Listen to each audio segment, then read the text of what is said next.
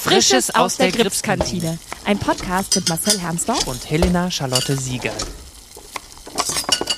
Herzlich willkommen in der Gripskantine. Was darfst du dich heute sein? Ich hätte gerne Mio Mio Mate Ginger. Und dein Wunsch ist uns Befehl. Bitteschön. Yes. Lass es dir schmecken. Hallo Marcel. Hallo. Sch ich wollte sagen Charlotte, Helena Charlotte. Hallo Helena Hallo Charlotte. Ja, Ja. wir haben mal wieder einen neuen Gast in unserer kleinen süßen Kantine. Wie findest du es? Es ist gemütlich hier, oder? Es ist ziemlich gemütlich. Ja. Und zwar haben wir hier Lisa Klabunde, eine weitere Ensemble mit, mit. Schauspielerin, Mitgliederin. die wir heute kennenlernen dürfen. Hallo Lisa. Du hast ja eine Mate ausgesucht heute. Ja. Ähm, wieso Mate? Brauchst du immer den Koffeinkick oder? Ich weiß nicht, ob ich es wirklich brauche. Ich glaube, das ist so eine psychische Abhängigkeit. Also ich habe das angefangen vor Linie 1 aus so einem Grundgefühl von, ich könnte nicht wach genug sein oder ich könnte nicht genug sein für irgendwas. Und dann ist das so ein Coping-Mechanismus gewesen. Ich pfeife mir eine Mate rein. Und jetzt bist du heute mit Kaffee gekommen und trinkst Und- jetzt Mate. das ist ja doppelt Nee. Kaffee, das ist Kaffee ist ein anderer Modus, das ist so mein Heimeligkeitsmodus. Irgendwas Warmes in der Hand. Und die Mate ist jetzt Du, so da da gibt es auch da gibt's extra Sachen dafür, ne? so Handwärmer und so. Ja, ist ja ein anderer Vorgang als sowas so. Ich finde so es zu super sympathisch. Ähm, ich, bin ja, ich bin ja weniger der Koffein-Junkie, ich bin ja eher ähm, Zucker-Junkie. Oh ja. Ich brauche ja. super viel Zucker. Äh, und merke dann auch wirklich, wenn mein Zuckerpegel wieder sinkt, ähm, das ist ganz schlimm. Wirst du dann schlecht gelaunt? Ja, wahnsinnig nervös, ähm, äh, Ach, schlecht krass. gelaunt, ja. Und Zucker macht dich dann äh, taub ein bisschen? Ja, Schön. ist super. Es du- beginnt morgens mit, äh, mit einem äh, Schokocreme auf dem Brot. Dann- Wirklich? Mhm. Wahnsinn. So starte ich Ja. in den Tag. Ich, aber Zucker ist auch wirklich absolutes Benzin für mich. Also ich nehme viel zu viel Zucker zu mir. Ich habe auch mal versucht, so eine Woche keinen Industriezucker zu mir zu Mhm. nehmen und ich habe so gemerkt, oh, oh, oh. Da, da, da, da, Kopfschmerzen, alles so richtige Entzugserscheinungen. Mhm. Das ist richtig heftig. Naja, Das traue ich mich gar nicht. Also kommst du lieber mal schnell in die Kantine, holst dir deinen Koffeinkick und äh, schnackst mal kurz mit den Inhabern. Lisa, du bist in Leipzig geboren. Ja. Ja. Richtig. Super. Äh, und dann hast du, mh, ich spring dann gleich mal in deiner Bio, dann hast du irgendwann äh, angefangen, soziale Arbeit zu studieren. Nach Kindergarten, nach äh, Schulzeit äh, hast Genau. du angefangen, soziale Arbeit zu studieren. Und nach zwei Semestern dann entschieden, äh, dich für Schauspiel zu bewerben. Ich habe so eine ähnliche Biografie. Ähm, ich habe auch nach der Schule, nach dem Abitur, habe ich sechs Wochen lang Geografie studiert. Sechs Wochen. Sechs Wochen. Ich glaube, ich war, ich war in sehr, sehr wenigen Vorlesungen. Ich, ich war auch für, für Germanistik, war ich, glaube ich, auch eingeschrieben, aber das habe ich nie Und geschafft. was war aber nach den sechs Wochen dann? Ähm, nach den sechs Wochen, ich, ich musste mich entscheiden, ob ich das Weihnachtsmärchen in Wiesbaden spiele Ah, oder, oder nicht. Und hätte, ich musste pendeln von Wiesbaden nach Frankfurt für Ah. mein Studium. Und das hätte ich zeitlich alles überhaupt nicht hinbekommen. Und dann habe ich abends so einen kleinen Nervenzusammenbruch auf der Couch bekommen und dann musste ich wirklich, ich musste mich entscheiden und dann habe ich gesagt, okay, ich schmeiß das Studium jetzt wieder, um das Weihnachtsmärchen zu spielen. Und ähm, ja, und dann habe ich auch äh, angefangen dann für Vorsprechen, mich ein bisschen besser vorzubereiten Ah, ja. und so. Genau. Äh, Und du hast ähm, ja soziale Arbeit studiert und dann ähm, hast du genau dich für Schauspiel beworben. Und das hast du dann von 2010 bis 2014 Genau. Also absolviert. ich wollte eigentlich nie Schauspielerin werden. Das war auch so, ich glaube, das geht vielen so. Ein bisschen so, dass so nach dem Abi so Stress. Ich meine, man hat sich während des Abis schon beschäftigt, was man alles werden will. Ich hatte mich wahnsinnig breit gefächert eigentlich beworben. Ich wollte eigentlich Psychologie studieren. Ähm, aber natürlich, das wusste ich vorher. Und ich hatte sogar ein sehr gutes Abi, aber ich war auf der, da gab es dann so einen geilen Brief von der Uni Leipzig, so die Warteliste. Ich weiß es jetzt nicht mehr. Ich weiß aber umgerechnet, dass ich hätte elf Jahre warten. Jahre, nicht Wow. Semester. Ich hatte also 22 Wartesemester und habe mir gedacht, wow, das ist ja toll, da kann man ja ein ganzes Leben leben. Nee, da war ich so ein bisschen baff und ich hatte mich so wirklich als Backup aus des und also so ein bisschen so, das klingt jetzt so gemein, ne? Aber so, naja, den Studiengang kriegst du eh, hatte ich mich halt für soziale Arbeit eingeschrieben. Ja, und dann ist es aber das geworden und da war ich so ein bisschen so baff, so eine ganze Zeit lang. Und im Studium, ich war die Jüngste, mit Abstand die Jüngste.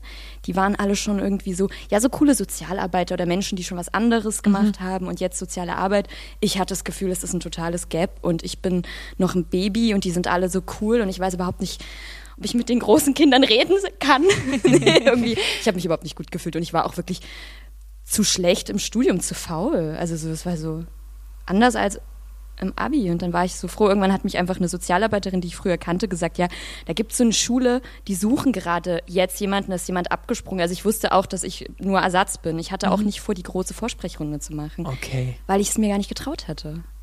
Ich habe nie dieses Selbstbewusstsein gehabt. Ich bin wirklich nur, das klingt jetzt ganz hart, aber es ist so gewesen damals, ich habe nur dieses eine Vorsprechen gemacht, weil ich dachte, da ist es nicht so schlimm, wenn die mich ablehnen. Das ist so eine kleine Schule, da ist es nicht die Busch oder wo ich so, ich, also diese Vorstellung, wo ich so versage. Und das, ich habe das auch keinem vorher erzählt, weil dann musst du ja allen sagen, dass es nicht geklappt hat, wenn Ja. es nicht klappt Ja. und so. Ja. Und deswegen ich. bin ich so in Nacht und Nebel eher, wir haben irgendwie einen Monolog zusammengezimmert und dann bin ich da hingefahren und war dann auch eher entspannt, weil ich wollte es auch nicht so richtig. Irgendwie schon. Ich habe Theater immer geliebt, aber ich hatte nicht so dieses, nicht so diesen Vorlauf wie, wie, wie viele andere, die schon durch ganz Deutschland und wo der Druck dann so groß ist. Das hatte ich noch nicht. Ja. War das dann rückblickend die richtige Entscheidung? Ich weiß das nicht. Also Reue ist ja so eine Sache. Nee, ich glaube, was ich manchmal bereue ist, nee, weiß ich, dass ich es bereue, dass ich mich nicht noch an einer anderen Schule mal beworben habe. Mhm. Aber das ist auch, man kann sich da wilde Fantasien machen, was Ja. da besser oder anders gewesen wäre. Ich habe das alles mal gemacht und gedacht, ja, dann wäre das.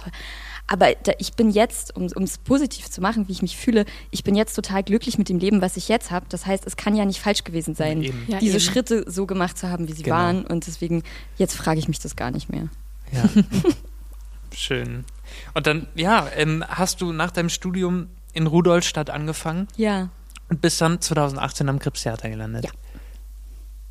Wow. Weil, kannst du dich noch an dein Vorsprechen am Krebstheater erinnern? Ja, total. Es ist jetzt auch nicht so lange her. Ich dachte Nee, gerade so, schau nee, ich fand das aber, aber es ist ja. wirklich ungeschleimt. Das habe ich denen auch hier schon mal gesagt. Ich fand das war, äh, weiß nicht, wie es euch geht, könnt ihr gleich sagen. Ich fand das so ein besonderes Vorsprechen. Zum einen, weil natürlich super viele Leute im Raum saßen. Nicht nur der Intendant und die Dramaturgin, sondern das Gremium, also zwölf Menschen. Und weil ich sehr aus meiner Komfortzone raus muss. Das war bei euch bestimmt ähnlich. Ich habe halt Texte geschickt bekommen, das war bei anderen Vorsprechen nicht so. Ich hatte auch meine vorbereiteten Rollen, habe davon, glaube ich, nur eine gezeigt und den Rest die Rollen, die mir geschickt wurden. Und dann war eigentlich, fand ich das Aufregendste, dass ich improvisieren durfte und mir jemanden von den Kollegen aussuchen durfte. Und das fand ich einen total genialen Schachzug. Also finde ich jetzt immer noch, weil ich gemerkt habe, ich habe dann, ich kann es ja sagen, äh, ich hatte am meisten Angst vor Regine beim Vorsprechen, weil die hat so ernst geguckt und da habe ich, und die hatte aber so eine, äh, habe ich alles reinprojiziert, oh, da hatte ich so eine Schauspielerin, ne, so eine gestandene Frau. und dann habe ich irgendwie, war ich unsicher und dann dachte ich, okay, ich durfte mir zuerst jemanden aussuchen, als Mutter ich glaub, oder als Elternteil. Und dann habe ich sie genommen, weil ich irgendwie. auch.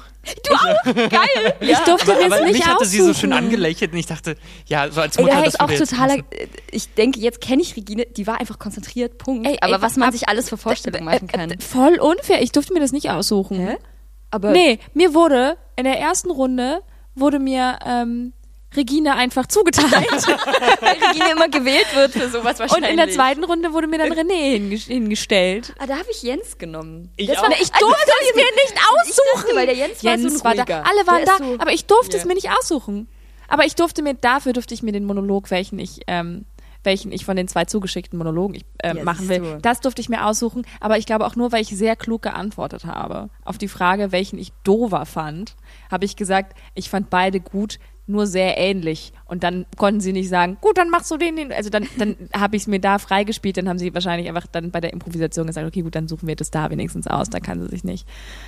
Psychologie hier bei Vorsprechen. Aber weil du sagst, so in der zweiten Runde sitzen dann ganz viele Leute dort. Mir wurde zu Beginn noch viel mehr Angst gemacht. Ich habe äh, zu der Zeit äh, eine Produktion gespielt und da meinten KollegInnen so, ja, ich habe gehört, da wohnen, äh, da wohnen, äh, da, da sind dann so 20 Leute in dem Vorsprechen und ich hatte wirklich Horrorvorstellungen. Ja, ich dachte, oh oh Gott, ich, ich traue mich da jetzt nicht hin. Und dann war ich beruhigt, als es nur, wie viele waren es dann? Irgendwie, äh, Zwölf. 12, Ist dann 13. nur zwölf an, das Nur war zwölf. So, genau. So, ach so, das geht ja.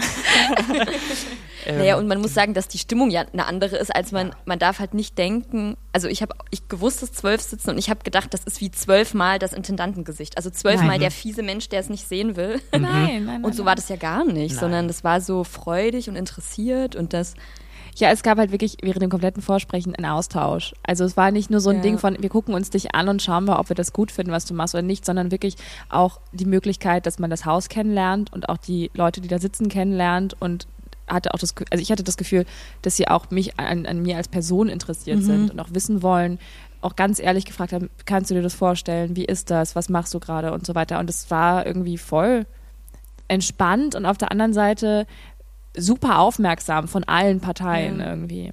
Ja, es war eher so, ich hatte das Gefühl, die suchen eben auch jemanden. Also die sind auch neugierig auf mich im Vergleich zu, ich kann mich erinnern, das schlimmste Vorsprechen, was ich je hatte, war in Kaiserslautern. Und da war das wirklich eher so wie, äh, na komm mal, zeig mal, was du hast. Also zeig mal, was. Also so, es war Ja. so, da hatte ich wirklich noch mehr das Gefühl, oh Gott, ich bin der Bittsteller, ich muss das. Bitte, bitte, bitte engagiert bitte, ja, mich. bitte schau So, mich ja. noch eine Sekunde länger an. Und Entschuldigung, dass ich hier bin und atme so ein bisschen. Hast du, hast du Erinnerungen an Theaterbesuche als Kind? Ja. Weil du hast ja gerade eben gesagt, dass du Theater immer geliebt hast. Ja. Ich weiß, das erste Stück, was ich gesehen habe, war am Theater der Jungen Welt. Antigone habe ich damals gesehen. Das hat mich so geflasht. Also ich glaube auch, die, also die, die Rolle der Antigone, ich war so ein schüchternes Mädchen und ich hatte irgendwie Antigone dann so von so einer Schauspielerin zu sehen und die hat gebrüllt und die hat mit Sand geschmissen und die haben rumgemoddert auf der Bühne. Und ich war so, was? Das, also ganz blöd, das darf man, also das geht. Und dann hat die da, also das ist so, boah, und sich gegen alle aufbegehrt und natürlich ist sie am Ende gestorben, aber ich, da war ich so geflasht davon. Und ich war auch geflasht von dem Effekt, was das, also ich hatte eine echte Rüpelklasse. Und von dem Effekt zu merken, was das macht, wie meine Klasse, wo wir eigentlich am Anfang, mh, wir sind eigentlich, man ist mit uns nicht weggegangen, so. Die waren still, alle. Also auch die Rüpeljungs waren so kurz gefesselt und kurz so Wow. aus, dem, aus der Maske so rausgefallen und so. Da war ich auf einmal, oh mein Gott, das kann Theater und Sprache, Wahnsinn. Und wann hast du zum allerersten Mal auf der Bühne gestanden? Dann ein Jahr später, ich habe mir dann eine Laientheatergruppe gesucht und es gab eben eine, wo man nicht bezahlen musste und weil ich so ängstlich war. Es gibt ja auch meistens immer am Stadttheater eine Gruppe. Ja. Da habe ich mich aber nicht hingetraut, natürlich. also ich bin woanders hingegangen, ganz weit weg, aber am Stadtrand irgendwo. Und ähm, ich habe vor, also bestimmt das erste Jahr lang, das war tragisch, vor jeder Probe geweint und nach jeder Probe ausgewertet, wie peinlich oder nicht peinlich ich war. Und aber nein. die Neugier, das hinzukriegen, vor Leuten zu sprechen und auch, was ich da anderes erlebe. Also so, dass ich in einer Rolle auf einmal total selbstbewusst sein kann und mir Dinge traue, die ich mir in der Schule nicht traue und dass ich total gute Ideen habe. Das wurde mir auch so gespiegelt. Also ich habe da total, das war so eine total eigene Welt dort auf einmal und ich habe mich da ganz anders erlebt, als ich mich in der Schule oder zu Hause erlebt habe. Und dann, das war irgendwie so suchtmachend und total, was ich total auch heute noch am Theater liebe und warum ich lieber im Ensemble bin als frei, dieses, das ist jetzt ein englisches Wort, dieses Commitment, dass man sich trifft in einer Gruppe und alle gemeinsam an einem Problem herumkneten und nagen und dieses so, Und das Ergebnis dann oder, oder den Standpunkt, den man dann gefunden hat, Ja. mit dem Publikum zu und teilen. es alle mittragen Ja. mit dem, was rausgekommen ist. Also ich fand das so ein ganz toller Gruppenvorgang immer irgendwie. Genau, weil, weil, du warst nach deinem Engagement in Rudolstadt freiberuflich Ja. unterwegs. Für, Ich glaube, ich hatte drei Inszenierungen und dann war ich noch ja, Mhm, eine. Zeit, auf jeden Fall. Und äh, dann bist du ans Grips gekommen. Und äh, wie war es für dich, nach Berlin zu ziehen? Das war ja unsere, oder hast du vorher schon in Berlin gewohnt, dann beim Ich Freiberuflich? hatte, also mein heute Ex-Freund, aber ich hatte einen, einen Freund, der in Berlin gelebt hat und den habe ich immer besucht. Und da fand ich die Stadt total toll. Also ich weiß, das erste Mal, als ich in Berlin angekommen bin, bin ich im Wedding ausgestiegen und habe gedacht, ach du Kacke. ich fand es dreckig und laut und habe gedacht, das ist jetzt dieses Berlin hier. Ähm, aber ich habe dann also relativ schnell Berlin als, als Ganzes schätzen gelernt, so als was es für Menschen hier gibt. Und dass du in Berlin ja, also das hat mich so begeistert, du kannst ja alles anziehen. Ich kann ja im Schlafanzug in den Bus steigen. Und, Und du ist bist nicht die total Ja, Verrückteste. das finde ich das auch. interessiert niemanden. Und gleichzeitig, wenn ich mich aber jetzt herausmachen wollen würde, würde das irgendwie Anklang finden. Also äh, es ist so, ja, alle gehören zusammen und keiner gehört zusammen. Es ist so eine Mischung irgendwie aus Anonymität, Anonymität. Und die Szene, die Kulturszene, die fand ich halt, also die ist natürlich irre. Was ich ja bei mir, ich habe was herausgefunden, was ich äh, als eine wunderbare Fügung finde. Ähm, ich wusste, mein Opa ist in Berlin geboren. Ähm, und das war immer wieder Thema. Und ähm, als ich dann nach meiner ersten Probenphase von hier zurück bin zu meinem Opa und, und meinte, ja, ich, ich habe geprobt. Und er hat gesagt, ja, wo hast du denn geprobt? Und dann sage ich, hier ist der Hansaplatz, da habe ich geprobt. Und dann sagt er, aha, und hier bin ich geboren. Und zwar auf der anderen Straßenseite, in der Nein. Klopstockstraße. Oh.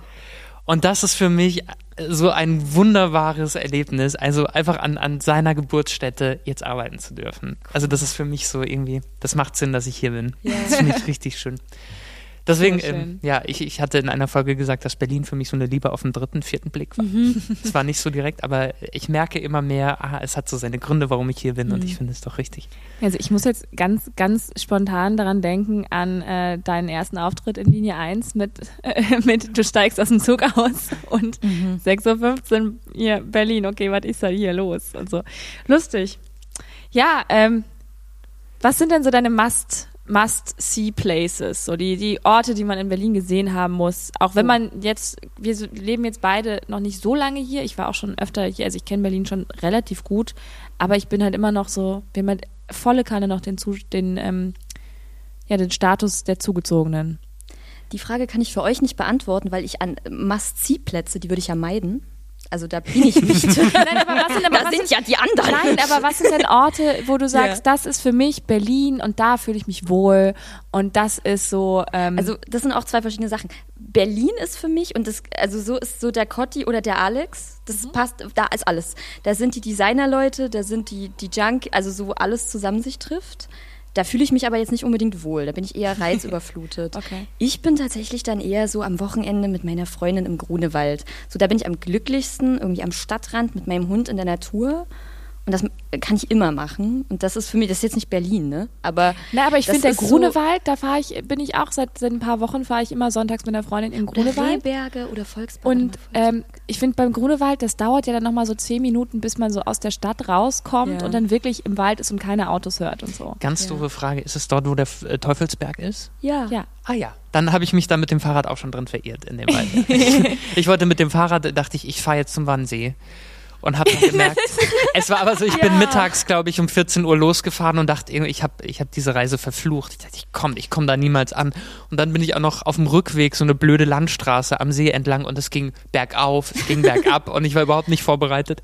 Das ist, ja, okay. Und wo ich total, aber wo ich mich total gut fühle und wo es so ein bisschen hip ist noch, das ist der Rosenthaler Platz. Da gibt's Ja. das, das hieß Gorki Park, jetzt heißt das Dacia, glaube ich, das Café. Das ist so ein, ein bisschen hippes russisches Restaurant, Café.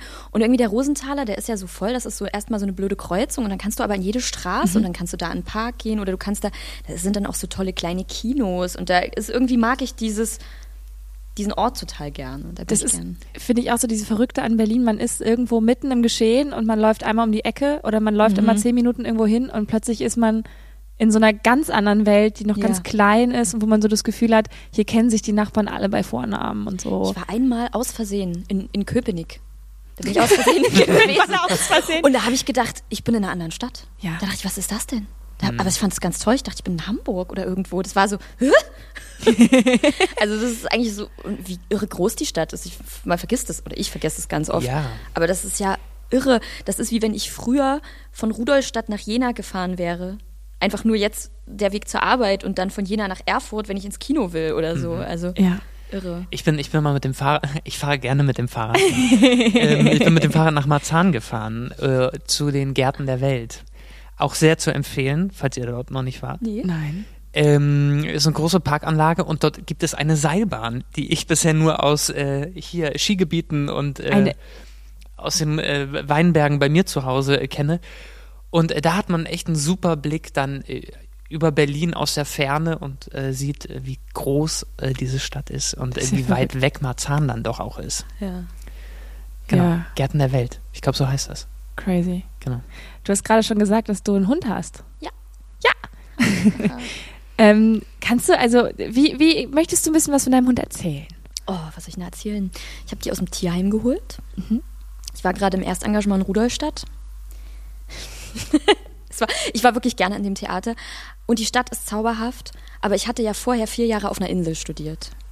Und dann bin ich halt in Thüringer Wald gezogen und es gab ein überwältigendes Gefühl von Einsamkeit und die Welt findet da draußen statt und ich bin irgendwie nicht, ich weiß nicht, wo ich immer arbeite und lebe, ist irgendwie, ist immer schön, ich gehe dann immer wandern, aber so. Und irgendwie wollte ich, ich weiß auch nicht, also es war, ich wollte irgendwas Lebendiges zu Hause haben. Oh, das klingt ganz schlimm, wie ich es gesagt habe. Nein, das ist voll, also ich Und dann habe ich so rumgegoogelt und ich habe mir von Ko- Arbeitskollegen Hunde ausgeborgt zum, zum Testen. So, wie ist das so? Was gibt es so für Probleme? Oh Gott, Leinenführigkeit muss der Hund lernen, wusste ich dann. Das ist ganz schrecklich, wenn die das nicht können. Oder so, wie ist das so zu Hause? Wie fühlt sich das an? Ich bin so durchdacht, ne? Habe ich dann so Hunde zum, zum Sleepover gehabt, das getestet. Und dann, genau, ja, um es kurz zu machen, ich habe sie aus dem Tierheim ge geholt. Und dann habe ich alles geübt, was man üben kann. Und wie hast du das hingekriegt mit dem ja doch ein bisschen absurd klingenden Zeitplan von einer Ja, der ist, als eigentlich kommt er dem Hund entgegen, weil es ja ein Teildienst ist. Sonst hätte ich es, glaube ich, hätte ich es nicht machen können. Mhm. So, oder da hätte ich immer jemanden gebraucht. Aber wir arbeiten ja, also gerade, also ich, Rudolstadt ist eine kleine Stadt und quasi man hat immer vorm Theater gewohnt. Also es ist egal, wo du warst. Der Arbeitsweg ist fünf Minuten, wenn Mhm. es krass ist, eine Viertelstunde. Und so diese vier Stunden alleine, das ist auch für einen Jungen, das habe ich ihr gut, das konnte die auch gut, gut Okay. lernen. Also die hatte nicht so die Probleme des Auf mich Wartens. Ich habe mal gedacht, so, also es gab auch so einen Theaterhund in Rudolstadt und ich, das ist so cool, weißt du, wenn du mit deinem Hund kommst und der Hund liegt dann so auf der Probe, oh Gott, ich habe das mal gemacht. und die hat einfach die ganze Zeit nur gejault und geschrien. Egal, wer sich bewegt hat, naja, dann dachte ich, okay, mit deinem Tierheimhund ist vielleicht auch das Klügste, was du jetzt machst. ja. Das war so ein bisschen dumm und jedenfalls haben wir sie dann mal kurz in die Garderobe gelegt und man hörte den Hund so laut jaulen, dass ich wusste, okay, das geht nicht mehr, also das Mitnehmen geht nicht. Und dann habe ich ihr einfach alleine bleiben beigebracht. Und das geht auch gut. Genau, und das wollte ich aber eigentlich sagen, es ist Teildienst. Das heißt, man arbeitet ja morgens vier Stunden, dann hat man Nachmittag für die große Runde, kommt nach Hause und abends, abends ist immer leichter für Hunde. Schlafen die eh. Was hast du denn für einen Hund? Es ist so ein, also Mischling, Straßenmischung. Ich, es sieht so ein bisschen aus wie ein tiefgelegter Windhund. Aber dicker. Also Windhunde nicht so die, die dünnste, Ja. die, nicht die dünnste Ich Version, sondern so Windhunde. langbeinig, aber Ein großer, großer Hund. nee, ein kleiner der Hund. ist Die liegen tiefgelegt, aber, aber vom, kann ich mal ein Foto zeigen, also von Ja. lange Beine, Ja. Dünner Kopf. Ja. Oh, großartig. Genau so ich Ja. haben. Ich, ich, ich, ich, ich, ich brauche deinen Hund mal zum Sleepover, Lisa. Ja, mal besuchen kommen. Wie, wie, heißt, wie heißt der Hund? Agent Scully. Ja, weil ich Wow, dachte, ja, ich brauche irgendeinen einen Namen. Ich wollte sie erst, da war gerade Game of Thrones in, und ich dachte so einen mutigen Namen, so Arya. Und dann habe ich gedacht, das ruft sich so scheiße. Und es klingt ein bisschen wie Aria. Also muss man auch gucken, Ja. was man ruft auf der Hundewiese. Aria! Und dann habe ich gedacht, nee, das geht irgendwie nicht. Und, so, äh, und das können ja dann vielleicht meine Eltern auch nicht aussprechen oder irgendwie dann dachte ich, überlegt und dann dachte ich so, Gillian Anderson fand ich immer total krass, als ich klein war. Und die hat Agent Scully gespielt in Akte X. Ist auch ein super Name. Ich finde es, Hunde mit so Menschennamen Ja. zu geben. Also ich finde, das ist Menschennamen oder irgend so ein Objekt. Also das, den Hund einfach Zement nennen. Und dann stehst du auf irgendeinem so einem Park und brüllst Zement! Und dann kommt da so ein, so ein kleines Tier angehüpft. So, das finde ich groß. Toll. Oh. Ja, wir machen mal eine, würde ich sagen, einen Spaziergang Ja. mit Agent Scully. Klingt auch richtig, richtig badass. Was hast du gemacht? Ich war im Wald mit Agent Scully. Was, was war denn dein schönster Moment im vergangenen, schwierigen letzten Jahr? 2020 äh, hatte einige Herausforderungen, aber was war so das schönste Erlebnis? Ich kann gar nicht sagen, ob ich ein schönstes Erlebnis hatte. Ähm, ich bin dieses Jahr so unfassbar gut zurechtgekommen. Ich habe immer ein schlechtes Gewissen, das zu sagen, ne? Aber ich habe das so genossen. Ich sage, jetzt sage ich es einfach. Ich habe das ja unfassbar genossen. Ich konnte so viele sinnvolle Dinge anfangen mit mir und all meine Freundschaften sind enger geworden. Das ist nicht ein Erlebnis, aber das ist der größte, äh, was? Ähm, Gewinn? Danke. Outcome, hätte ich jetzt gesagt. Genau. Das ist das Beste, was eigentlich entstanden ist, irgendwie, dass all meine Beziehungen irgendwie besser geworden sind. Hast du auch ähm, während der während den Lockdown-Zeiten ähm, so Freundschaften mit Leuten, die jetzt nicht in Berlin wohnen? Hast du die auch ausgebaut? Weil das ist was, was ich jetzt gemerkt habe mit meiner meiner besten Freundin, die eben in Wien wohnt noch, ähm, dass wir es irgendwie tatsächlich geschafft haben, fast jeden Tag gemeinsam morgens einen Kaffee zu trinken über FaceTime. Und dass man einfach nur so da sitzt und einen Kaffee trinkt zusammen und so redet, so, was hast du geträumt, das ist ja bescheuert, was hast du noch so vor und so weiter. Aber das einfach so eine, so eine Art Routine zu haben, hast, hast du das auch erlebt über ja, die also meine Medien? beste Freundin, die ist auch Schauspielerin, aber die lebt in Köln. Und mit der ist der Kontakt auch regelmäßiger geworden. Und also klar, weil sie auch Schauspielerin ist, am Anfang alles ganz aufregend und sie ist freischaffend. Das heißt, für sie war das ganz anders und, und schlimmer. Der Austausch war mehr, aber auch intensiver und inniger, also weniger Belangloses. Generell irgendwie. Weniger Smalltalk und gleichzeitig viel, also viel mehr Nähe habe ich erlebt. Und jeder war klarer. Ich war auch klarer mit dem, was will ich und was, was fehlt mir oder irgendwie so, ich kann es gar nicht anders beschreiben. Irgendwie. Alle waren auch ein bisschen mehr bei sich, habe ich das Gefühl, oder Mhm. sind. Also so irgendwie ist es, jeder hat so ein bisschen irgendwann dadurch, dass man so auf sich zurückgeworfen war, so bei, also ich habe das auch anders gehört, aber in meinem Kreis sind alle da eher, dass sie viel ähm, mit Selbstheilung oder Wachstum oder so sich beschäftigen und deswegen dann einfach nicht so leiden, wenn sie zu Hause sind, sondern schon wissen, okay, wo, jetzt kümmere ich mich um mein Zeug und dadurch sind die Gespräche interessanter gewesen und ich habe viel gelesen. Ich bin ja auch, also ich kann gut introvertiert sein, das fällt mir so leicht. Wenn du mir alles wegnimmst, ich habe meine Bücher, dann komme ich auch nicht mehr raus und dann rede ich nicht. Ich fand das auch, ich fand diese Isolierung auch gar nicht so schlimm. Ich bin auch jemand, der irgendwie krasse Menschenansammlungen und so meidet. Mich stresst es, ich krieg da Panik. Und so dieses sich zurückziehen fand ich auch jetzt gar nicht so eine große Umstellung irgendwie. Ja. So. Aber geht es euch auch so, dass ein bisschen, also was mir eher gefehlt Ist das hat, etwa eine Frage, Lisa, an uns? Ja. Die erste von vier?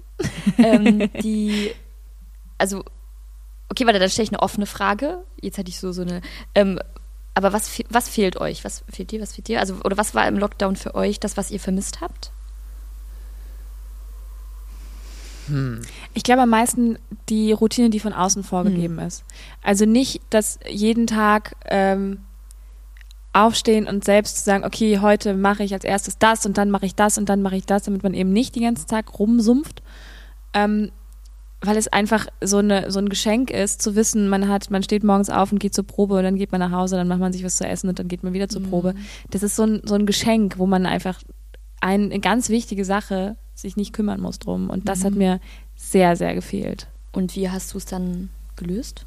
Ähm, im, am Anfang vom ersten Lockdown habe ich, das habe ich vorhin schon in der Folge erzählt, ähm, habe ich ja meine Wohnung renoviert. Ähm, das heißt, da hatte ich auch ganz klar von außen irgendwie vorgegeben, das muss getan werden. Und zwischendrin ging es mir auch einfach gar nicht gut dann, weil ich es einfach auch nicht hingekriegt habe und, und, und so viel Energie für unsinnige Sachen verschwendet habe, die dann halt auch echt nicht geholfen haben. Also der Gesamtsituation. Also ich musste dann wirklich, ähm, ich meine, das Kaffee-Date mit, mit meiner besten Freundin hat, hat, sehr, hat immer schon so den, den Schritt aus dem Bett getan. so. ja. Aber ähm, ich war dann auch wirklich sehr froh, als ich dann so eine, so eine Gruppe an Menschen gefunden habe, mit denen man sich dann halt über irgendwie über andere Sachen mal unterhalten hat, als darüber, wie jetzt, wie schlimm jetzt es allen Theatern Mhm. gehen wird und so. Aber ich bin immer noch am Arbeiten dran, eine Routine zu finden, wenn ich gerade nichts zu tun habe. Ja. Hm. Ich glaube, bei mir ist es äh, schwierig zu sagen, was mir fehlt. Da, da fällt mir nur spontan ein, irgendwie einen Körperkontakt mit Menschen zu haben, ohne so awkward Momente am Anfang, so umarmt man sich jetzt oder Ja. nicht. Äh, Dass das einfach wieder ähm, eine Selbstverständlichkeit wird, dass man sich umarmt. ja. So, und ich meine, wir in unserem Metier, wir sind ja wahnsinnig körperlich und äh, da wird sich relativ schnell gedrückt und äh, man freut sich, sich zu sehen und dann gibt's einen Hack und so. Ähm, und das, das fehlt mir, dass es wieder selbstverständlich wird. So. Ja, das, das, das habe ich mich mit, mit äh, meinem Kollegen René während den Proben von äh, Kai und Opa, ähm, saßen wir irgendwann mal nach der Probe zusammen und haben uns beide so darüber gewundert, dass wir uns dann nicht einmal an irgendwie berührt haben während den Proben. So gar nicht. Ja. Wir hatten ja, äh, wir haben ja zusammen Wunschkonzert geprobt und da gab es ja am Anfang war das ja noch, also wir haben ja noch Vorm ohne Lockdown. Abstand vorm Ja. Lockdown, wir haben ja noch Ja. ohne Abstand geprobt und uns umarmt und solche Ja. Sachen gemacht. Und ähm, die ganze Probenzeit von Kai und Opa war eben berührungslos. Also wir haben dann zwischendrin mal so Spiele gespielt, da haben uns dann alle Gummihandschuhe und Masken angezogen dafür. Also wirklich, so hart. Und ähm, einfach mal so bei der, also alleine, es war ja dann keine Premiere, sondern nur Abnahme, sich nicht vor der Premiere zu umarmen und toi toi toi Oh, zu ja. sagen, weil es war auch gar keine richtige Premiere.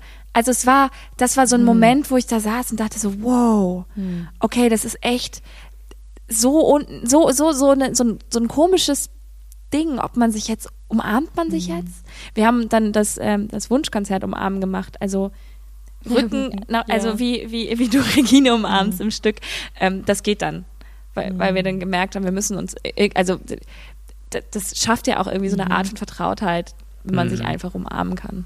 Ja. Und gibt's was, was für euch besser geworden ist? Oder besser, naja, oder was, was war für euch der Win? Oder ist der Win? Bei mir ist es auch so, dass ich regelmäßiger Kontakt zu meinen Großeltern habe. Ah. Ähm, und wirklich Sonntag so mein Familientag ist und, und sonntags dann erst die einen Großeltern angerufen werden und äh, wöchentliches Update gegeben. Und ähm, dann wird mit der anderen Oma noch gezoomt. Und äh, dann Ach, machen cool. wir, es gibt äh, online die Scribble, ähm, so Montagsmaler. Und da äh, spielen wir, spiele ich mit meinen Eltern, mit meinem Bruder, mit meiner Oma zusammen. Äh, und ja, so, das finde ich total schön, dass man so wöchentlich sich mit der Familie irgendwie sieht und, ähm, was ich während meines Studiums total vernachlässigt habe und mich total abgeschottet hatte und ähm, finde es total schön und, und wichtig, da wieder da zu sein. Und, Aber das ist nicht dein Erstengagement hier, ne? Äh, ja das erste Festengagement. Ach so. Genau, ich habe auch nach meinem Studium ein Jahr lang freigearbeitet Ja. und dann. Oh, genau. scheiße, das erste Festengagement. Ja, Ja. ja, gut, ist so. ja, ist so. Also so. ich, ähm, ich, ich trauere dem überhaupt nicht nach. Ja. So, ist, Aha. ähm, hat auch seine Vorteile. Vielleicht. Ja, also ich finde jetzt so Gewinn, also auch den, den, wie du beschrieben hast, den Kontakt zu Freunden, dass der viel enger ist. Also ich habe auch ähm, Anfang Februar eine, eine inzwischen eine meiner besten Freundinnen in Berlin hier kennengelernt über gemeinsame Freunde. Und das ist so schnell, so wahnsinnig innig geworden, weil man wusste, okay, man kann sich jetzt nicht irgendwie jeden Tag mit anderen Leuten treffen. So. Und dann war halt die Entscheidung, okay, gut, so wie man das so schön, äh, ich weiß nicht, diese Knuffelkontaktgeschichte von wegen, okay, man hat dann jetzt die zwei Leute, mit denen man sich dann nur noch trifft. Und das ist dann eben Linda geworden und das war dann von, von wir kennen uns seit Februar und wir sind aber eigentlich so unseparable. Und das ist total seltsam, weil das so schnell ging, weil wir uns einfach dafür entschieden haben, so, okay, jetzt, jetzt richtig. So, und das ist äh, so diese, die Kontakt zu Menschen und auch wirklich schneller so ein bisschen, es klingt jetzt hart, auszusieben, so, Ja. ist das jetzt sinnvoll? Muss das sein? So möchte ich meine Zeit dafür verschwenden oder aufbringen, wenn ich sowieso irgendwie nicht so viele Leute sehen möchte oder sollte oder darf. Ja, das ist für mich auch besser geworden. Ähm, Hast, hast du irgendein Hobby äh, oder irgendeine Leidenschaft, die du bisher wenigen Menschen mitgeteilt hast, die wenige Leute über dich wissen? Also so als Beispiel, ich zum Beispiel ähm, schaue wahnsinnig gerne Sport im Fernsehen. Also im Sommer Leichtathletik und im Winter kann man davon ausgehen, dass ich so Donnerstag bis Sonntag Biathlon und Wintersport schaue, Skispringen, Biathlon. Das wissen nicht wahnsinnig viele Menschen, aber jetzt ähm, hau ich's schon, raus. schon immer? Oder erst seit du in München studiert hast? nee, schon immer. Ähm, Ja, Okay. ist auch so was familiäres. Also äh, ist immer Wochenende wird Biathlon geschaut. Ist wie ein Krimi, ist richtig gut. äh, gibt es irgendwie sowas, was äh, irgendeine Was ich wenigen erzählt habe, oh, ich glaube nicht. Also, oder irgendein Tick oder oh, das ist ja ein ganz anderes. Warte mal.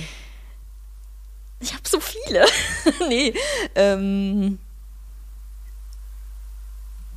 Hm. ich glaube, der größte ja, Tick, wie soll ich das sagen? Ich bin so wahnsinnig, ich habe einen Arsch voll Routinen, die ich am Tag mache. Also ich habe zum Beispiel Morgenseiten schreiben. Und ich merke das körperlich, also auch als Frust und ähm, als super schlechte Laune, also so wie wenn jemand seine Kippe nicht kriegt, so bin ich, wenn ich meine Morgenseiten nicht geschrieben habe, weil ich den Tag schlecht geplant habe. Also da reagiere ich auch über oder so viele, es gibt so Techniken aus dem, das klingt so komisch, Embodiment, so Techniken, wo man so Stress aus dem Körper rauskriegt.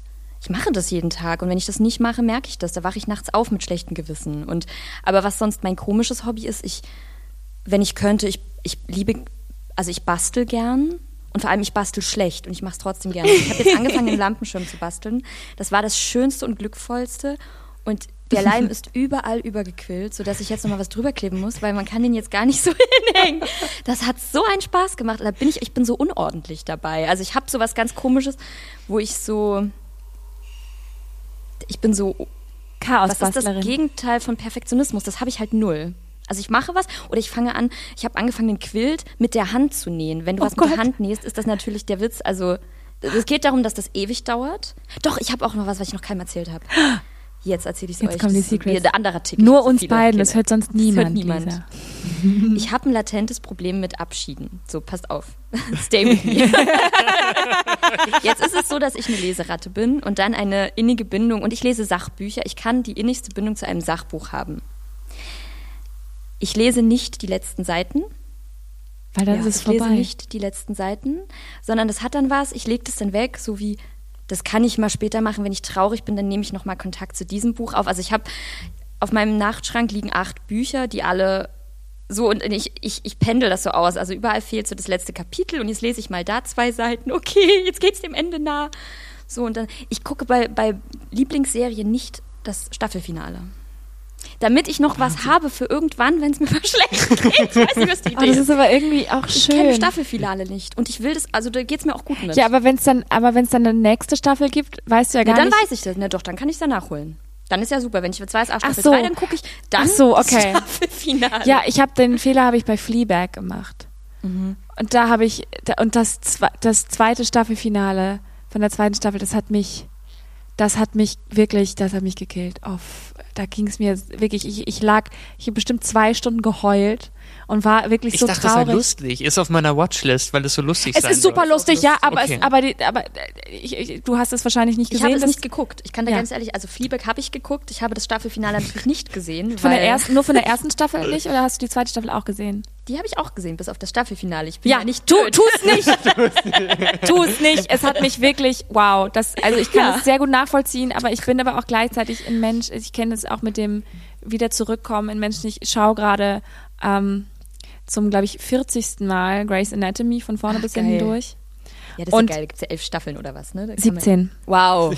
Ja, guck mal. keine Da kann man ja, also ich meine, da kann ich viel gucken. Da komme ich Und, weit. äh, und da bin ich wirklich, also das ist für mich wie nach Hause kommen, weil ich die, das Gefühl habe, ich kenne die Figuren alle so gut. Ich kenne die Figuren seit ich, ja, ich, ich schaue das seit, keine Ahnung, Wo sie zehn, noch ungeboten zehn Jahren. Ich weiß, ich, ich kenne seit zehn Jahren, weiß ich, wie es denen allen geht und was passiert. Und ich weiß auch schon viel mehr als die, weil ich weiß ja, wann der Nächste stirbt und wann das und das passiert. Und dann, und das ist irgendwie wie so nach Hause kommen.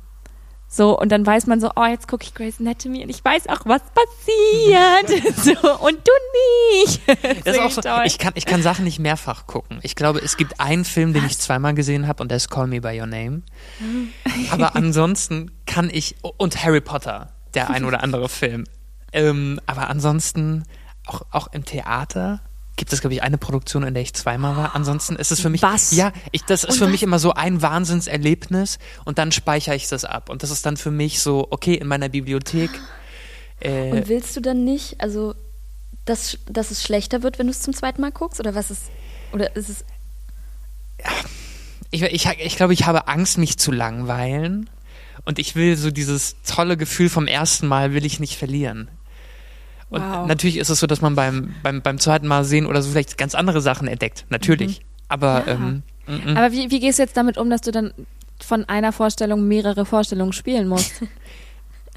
das Tja, ist eine ne? gute Das Frage. jetzt, äh, ähm, aber das funktioniert. okay. Das funktioniert. Ich, ich habe früher, also als ich noch im Jugendclub war, da haben wir Karten, so Mitarbeiterkarten für einen Euro bekommen. Und ich war, glaube ich, wirklich jeden Abend im Theater. Ich habe mir mal eine Vorstellung von Philem um nichts achtmal angeschaut. Ich glaube, bis auf zwei Vorstellungen habe ich alle gesehen davon, weil ich das so toll fand, weil es immer anders war und immer neu. Und ich war, ich konnte dann irgendwann kann ich mitsprechen und dann sitze ich da und bin, oh, und jetzt kommt gleich hier. Also genau dasselbe Prinzip wie mit ähm, eine Serie zum 40. Mal schauen. Es ist dann wieder, wenn es schön war, wenn ein Stück, ich habe aber auch schon mal ein Stück, was ich ganz, ganz furchtbar fand, eine ganz furchtbare Inszenierung von Antigone, auch, aber nicht am TTJ in Leipzig, ein Burgtheater, die fand ich furchtbar und alle fanden die ganz toll. Und ich fand sie wirklich zum Kotzen.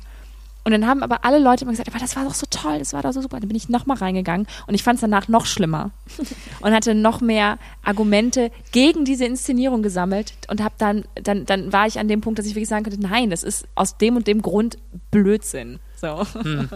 Ja. Die Gefahr besteht bei mir gar nicht, dass ich. Nee. Nee. Nee, ich bleib dabei. Lisa, du hast ges ge gesagt, du liest, äh, du liest, du liest sehr gerne. Ähm, gibt es gerade ein Buch, das du uns für die äh, Feiertage oder so empfehlen könntest? Was? Naja, wenn die Folge ausgestrahlt wird, ist halt schon fast Februar, ne? ich glaube, ich kann euch da nicht es gibt immer Feiertage. Deutschland hat nicht genug Feiertage. Ich lese so nischige, nischige Sachen. Ich glaube, ich kann euch da nichts empfehlen. Und welches Buch war dein Lieblingsbuch, als du Kind warst? Oder Jugendlich? Oh, da hatte ich, ich habe gerne Elke Heidenreich gelesen. Es gibt das eine mit diesen zwei Katzen, Nero Corleone. Das hat mich irgendwie berührt. Da ging es um so eine schwarze Straßenkatze. Ich weiß nicht mal mehr, was passiert ist. Die hatte dann eine Freundin. ähm, Das habe ich gerne. Ich glaube, die meisten Kinderbücher fand ich von der Story eher schwach, aber die Illustrationen habe ich dann gemocht. Dazu. Das ist so geil, wie du jetzt sagst, so, ja, also Kinderbücher finde ich von der Story her echt ging mir oft schwach. Also sorry, ging mir oft, oft so. Ich fand es ganz oft jetzt so, ach, und äh, Jule hat einen Pickel. Also da habe ich ganz oft irgendwie nicht die geilen Bücher gefunden. Aber wenn die Illustrationen fand ich oft irre. Habt ihr die Gänsehaut-Reihe gelesen? Natürlich. Manchmal ja. aber, ich habe die hab, ge- verschlungen und gesammelt. Aber hast du auch den Trick, äh, also die Trickserie gesehen auf Nickelodeon? Nee. Was? Die, die, die war richtig gut. Die habe Ja? ich, ja. Aber es gab dann noch diese andere, dieses Fear Street. Gab es dann auch noch. Ja, das und hab das dann das dann so richtig heftig, weil das war einfach wirklich, also einfach Horrorfilme für Kinder geschrieben als Buch. Also wirklich, wo dann so beschrieben wurde, wie irgendwo tote Menschen Ja. rumliegen. Ich hab's auch, ich hab's geliebt, aber ich war auch ein sehr großer, also bin auch immer noch ein sehr großer Astrid Lindgren-Fan. Also ich kann wir Kinder aus der Krachmacherstraße, die Kinder aus Bullabü, Madita, alles. Pipi Langstrumpf, Ronja Räub, es ist großartig alles. Naja, aber ähm, eine Serie, die du empfehlen kannst vielleicht? Ich kann viele empfehlen. Ich habe total geliebt Maniac auf Netflix. Maniac. Oh, fand ich irre gut. Ist eine Miniserie, ist kurz, aber da muss man jede Folge. Du guckst eh nur einmal. du kannst es ganz oft gucken. Schön, hat wieder was. Ähm, da habe ich alle Folgen gesehen, weil da konnte, das wäre gar nicht gegangen anders. Die habe ich total aufgesogen. Das war, boah, Kunst. Und ansonsten. Ich liebe die Dokumentation. ja. So True Crime ähm, Dokumentation. True Crime. Die Ah, guckst so du dir auch die toll. richtig üblen Sachen an? Ja. So, ja. Äh, genau, Oh. die, die Serien, nachdem es einem so richtig schlecht geht. Ja. Ja. Aber man merkt, wie schlimm es einfach auf dieser Welt auch sein kann. Also, Oh ähm, ja. ja. Hast du Don't Und Fuck with Cats gesehen? Ja. Wow. Wow. Wow. Das ist aber ein Commitment von fünf Stunden Dokumentation. Also das ist wirklich heftig. Aber es endet in Berlin. Das ist ganz cool. Ähm, ich glaube, wir sind schon wieder am Ende angekommen. Ja. Da war gerade dein Durchruf, hast du es gehört? Du musst auf die Bühne. Deswegen machen wir nur noch ganz schnelle Speedround, eine ganz schnelle, schnelle Runde mit Assoziationen und Antworten. Oh. Ähm, sag einfach, was dir kommt. Los geht's. Ruheoase. Meine Couch. Teppiche. Hundehaare. Lieblingsjahreszeit. Herbst. Lieblingsessen. Spaghetti. Heimat. Da, wo mein Hund ist. Knoblauch. Lecker. Kripstheater. Kollegen.